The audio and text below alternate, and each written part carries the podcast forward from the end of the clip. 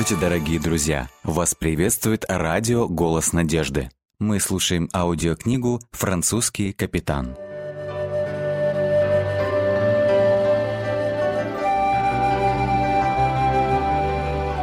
Глава 5. Храм в лесу. 1677 год. «Матушка, отец, я хочу сообщить вам новость я решил отправиться в Ля-Рушель, чтобы поступить на королевскую службу во флот. Эти слова прозвучали на маленькой кухне в доме Ламоро, как гром среди ясного неба. Отец перестал помешивать ложкой свой чай, а мать на миг замерла. Потом она шумно перевела дыхание и всхлипнула. «Андре!»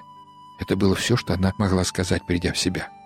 «Что ж, здесь, в маленьком Лузиньяне, трудно ж чего-то достичь», — медленно произнес отец. Я знаю, что ты стремишься к более великим делам, чем те, которыми занимаемся мы», — продолжил он задумчиво, глядя куда-то в пространство. «Мне грустно, что ты решил покинуть нас. Но я поздравляю тебя с принятым решением. Конечно, нам придется туго на ферме, но мы справимся. Твой брат уже почти подросток, и мы теперь можем рассчитывать на какую-то помощь с его стороны». Разговор продлился далеко за полночь. Андре мог отправляться после сбора урожая. Всего лишь через несколько недель он уже будет в дороге. Но его будущая профессия оставалась неопределенной. «Если ты поступишь на корабль, мы, скорее всего, уже никогда тебя не увидим», — горько вздохнула мать. «Жизнь моряка — не лучшая жизнь, сынок», — заявил отец. «Ты заслуживаешь большего. Трудно представить Ламоро обычным французским моряком. Этого тебе будет недостаточно. Я говорил тебе о своем старшем брате Андре, с которым мы практически не общаемся. Но, может быть, тебе стоит поехать к нему? Он там как-то связан с корабельным делом и живет в одном городке неподалеку от Ля-Рушель. Ты должен пойти к нему, сынок. Он обязательно поможет тебе. В конце концов, тебя назвали в его честь. Я даже скажу, что он мог бы стать ключом к твоему будущему. Что ж, это уже кое-что, постановил Андре. Стоит попытаться, хотя я сомневаюсь, что из этого что-то получится. Хорошо, я напишу ему о твоем приезде.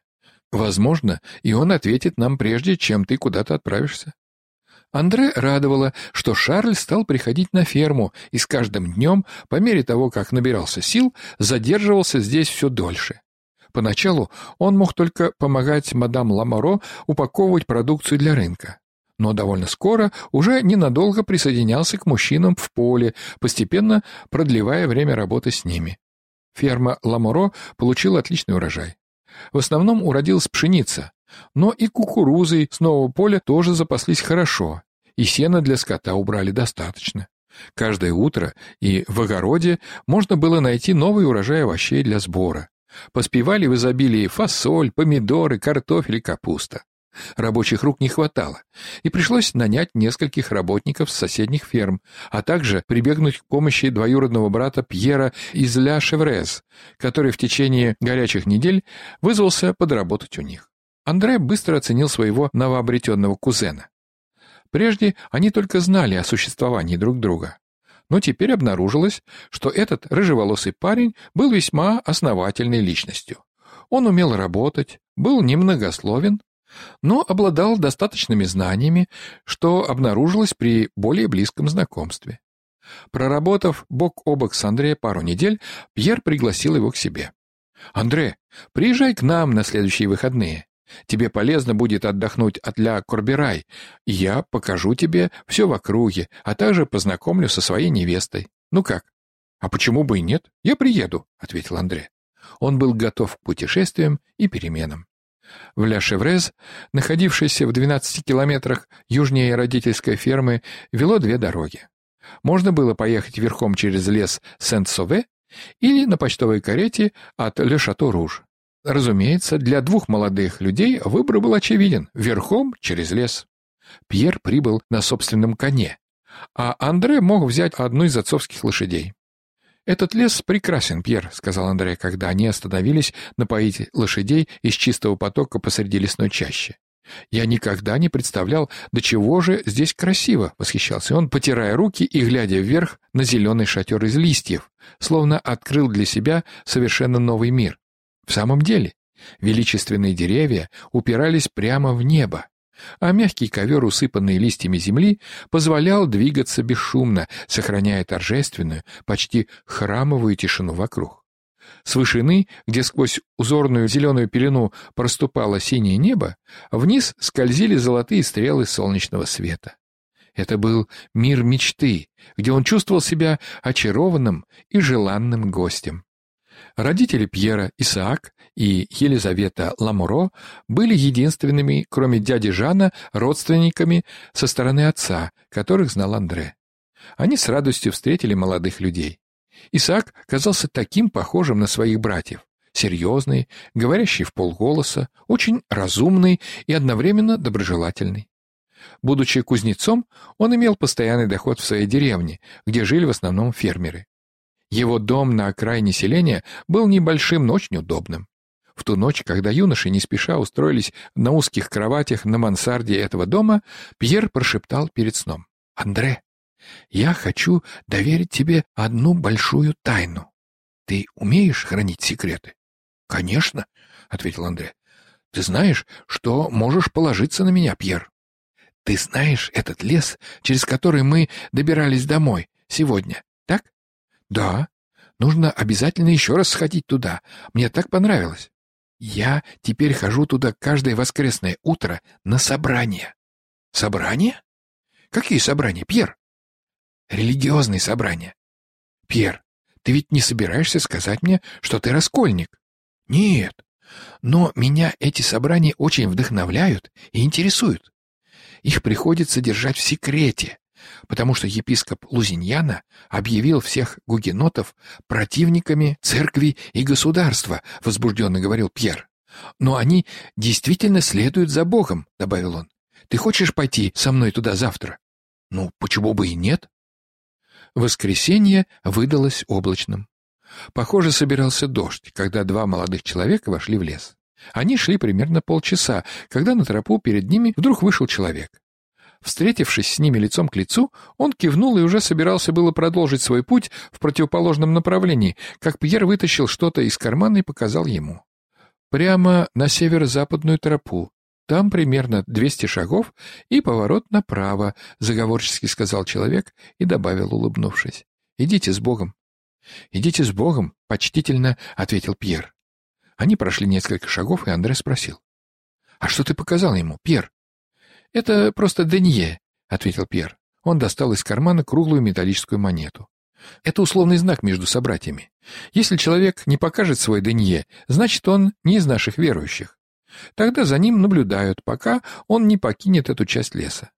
Мы должны быть осторожными, я тебе говорил. Андре удивило то, что требовалась такая секретность. Почему в нашей стране людям нельзя поклоняться Богу так, как они хотят, думал он но тут же вспомнил, что епископ все более откровенно высказывался о раскольниках. Недавно он даже грозился отлучить от церкви тех, кто симпатизирует кальвинистам. Скоро они вышли на поляну, где происходило собрание. Человек тридцать стояли вокруг маленького черного фургона и тихо переговаривались друг с другом. Через несколько минут прибыли еще посетители, и теперь уже собравшихся было около пятидесяти человек. Трое из них принялись раскладывать фургончик, и, к удивлению Андре, эта вполне обыкновенная вещь вдруг превратилась в церковную кафедру. На нее поднялся один из присутствующих, раскрыл Библию, которая была у него в руках, и начал говорить. «Некоторые церковники сделали из Бога демона», — проповедовал он. Все глаза были устремлены в сторону этого небольшого человека с твердым голосом. Франции пришло время вернуться к настоящему Богу.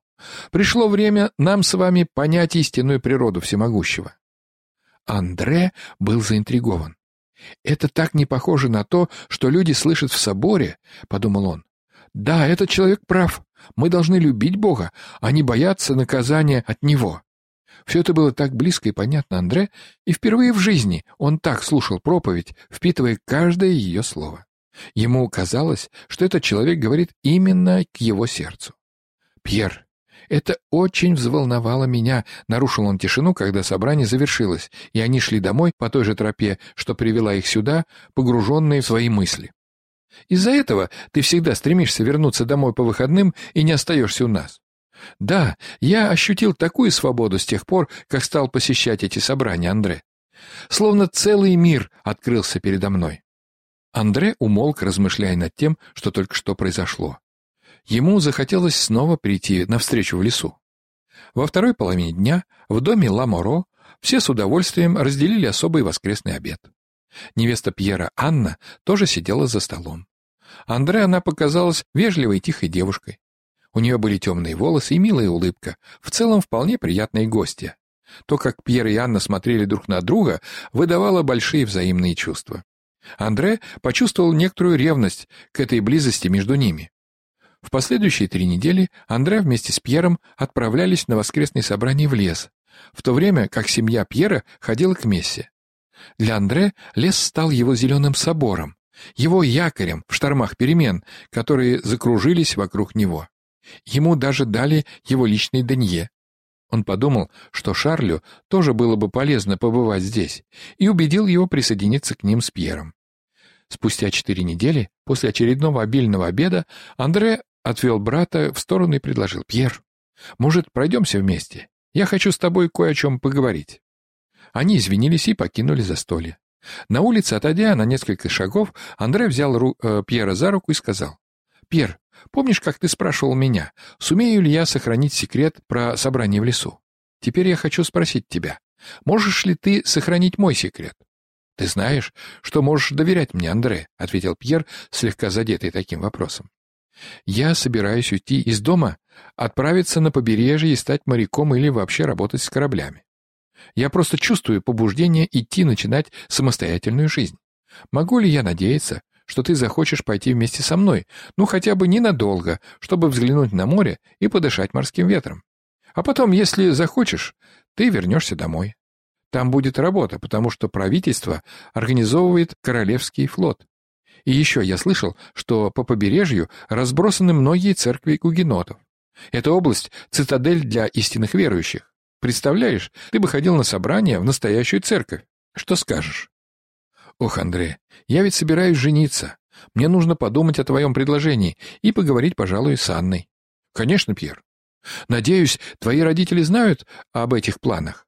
Ты же не собираешься просто исчезнуть? Да, родители знают и даже дали мне свое благословение, пообещав сохранить все в тайне. Они знают, что если епископ заподозрит нас в причастности к кальвинистам, он точно организует за нами слежку. Будет лучше, если для остальных я просто исчезну, и родители скажут, что понятия не имеют, где я нахожусь. Я предупредил их, что может статься, нам придется не общаться какое-то время, пока я не найду способ безопасно передать им весточку. На следующей неделе проповедь в лесу оказалась особенно значимой для небольшой группки людей, собравшихся на служение в Зеленом соборе. Проповедник убеждал их доверить свои пути Богу, засвидетельствовать о своей любви к Спасителю, который умер за них на кресте. Я хочу сейчас дать вам возможность прилюдно исповедать свое посвящение Богу любви, тому, кто создал вас и хочет, чтобы вы шли за Ним. Может, кто-то из вас готов сказать «Да, Господи, я пойду за Тобой, прими меня как своего сына, прости мне грехи и позволь сегодня уйти отсюда совсем другим человеком». Кто хотел бы сказать так? Рука Андре поднялась вверх, а затем Пьер, Анна, Шарль и его девушка Мари тоже подняли руки. Слезы наполняли их глаза в этот святой миг. Потом маленькая лесная община сердечно поздравила их с принятым решением, и на следующую неделю было решено совершить обряд крещения.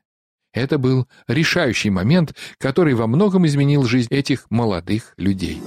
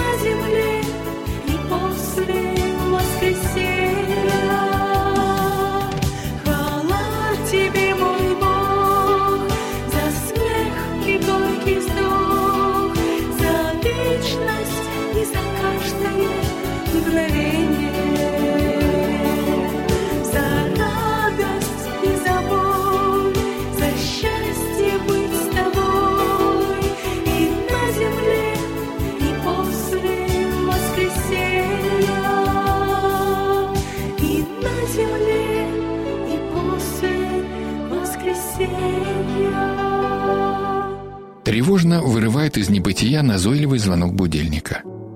За оконным стеклом промозглая погода. Да и вообще какая-то погода. Скорее, не погода. На душе мерзко. Знакомая картина? Дальше больше. Завтрак. Все насупленные, холодные, отдаленные, колючие. Едим молча.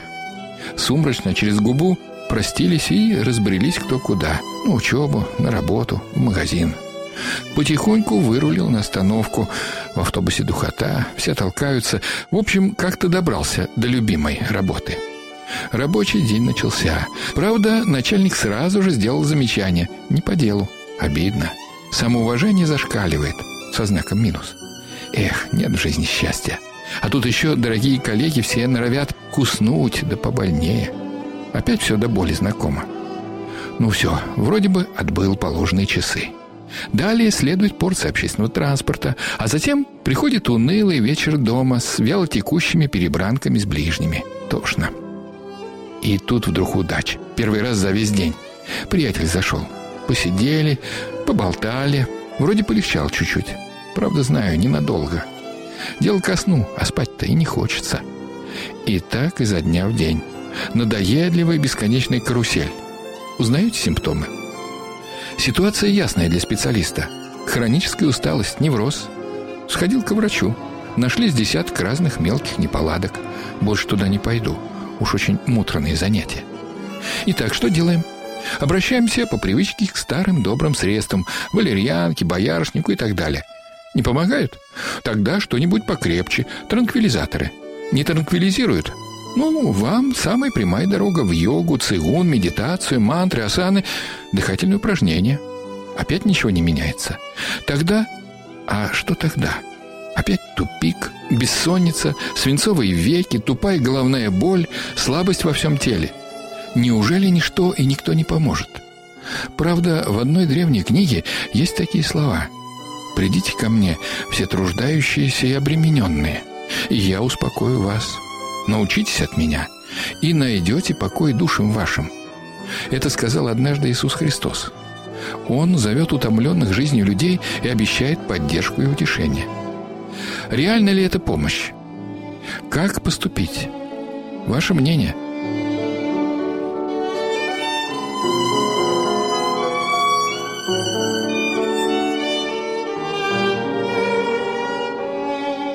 С вами был Николай Метлов. Заходите, пишите, оставляйте отзывы на сайте голоснадежды.ру.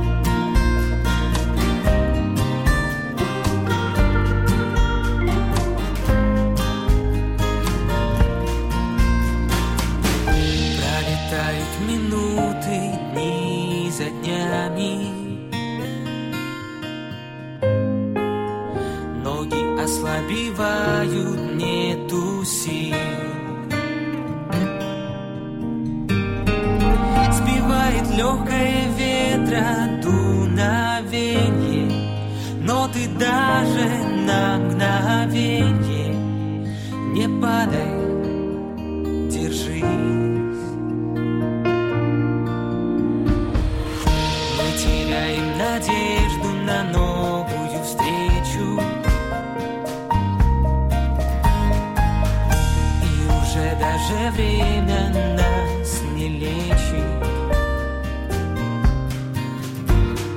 В глазах людей огорчение и смятение, но всему есть завершение. Не унывай, молись.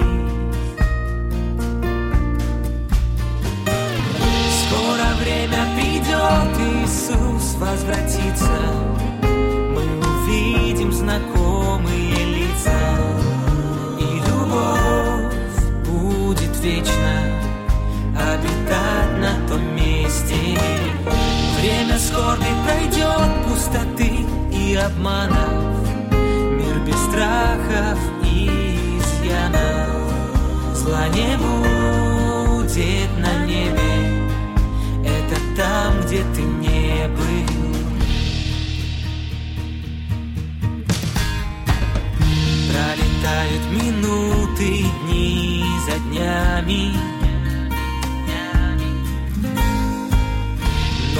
Ослабевают, но есть силы.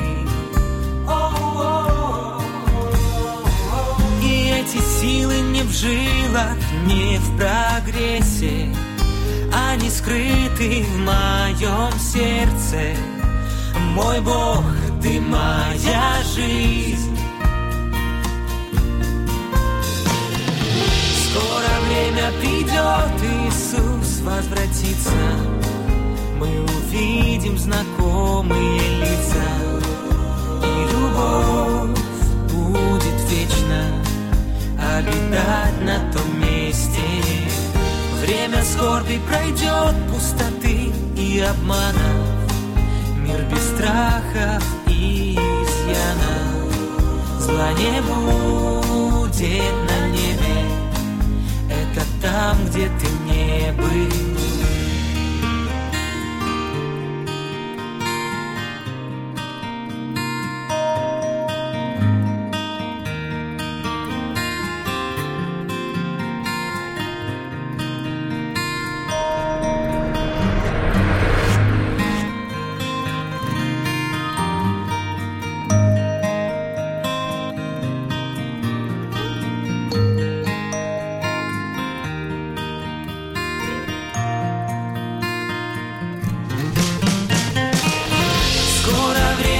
придет Иисус возвратится, мы увидим знакомые лица, и любовь будет вечно обитать на том месте. Время скорби пройдет, пустоты и обмана, мир без страха и изъяна. не небу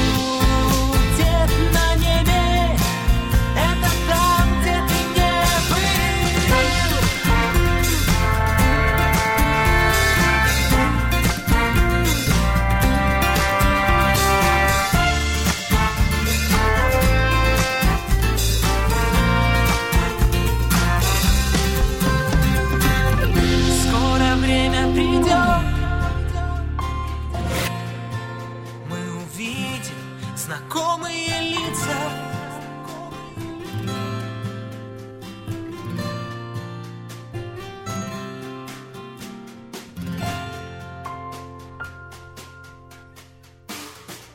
Дорогие друзья, вы можете оставить свои сообщения через WhatsApp и Viber по номеру плюс 7 915 688 7601 или позвонить нам на бесплатную линию, которая работает на территории Российской Федерации. Номер 8 800 100 ровно 1844. 8 800 100 ровно 1844.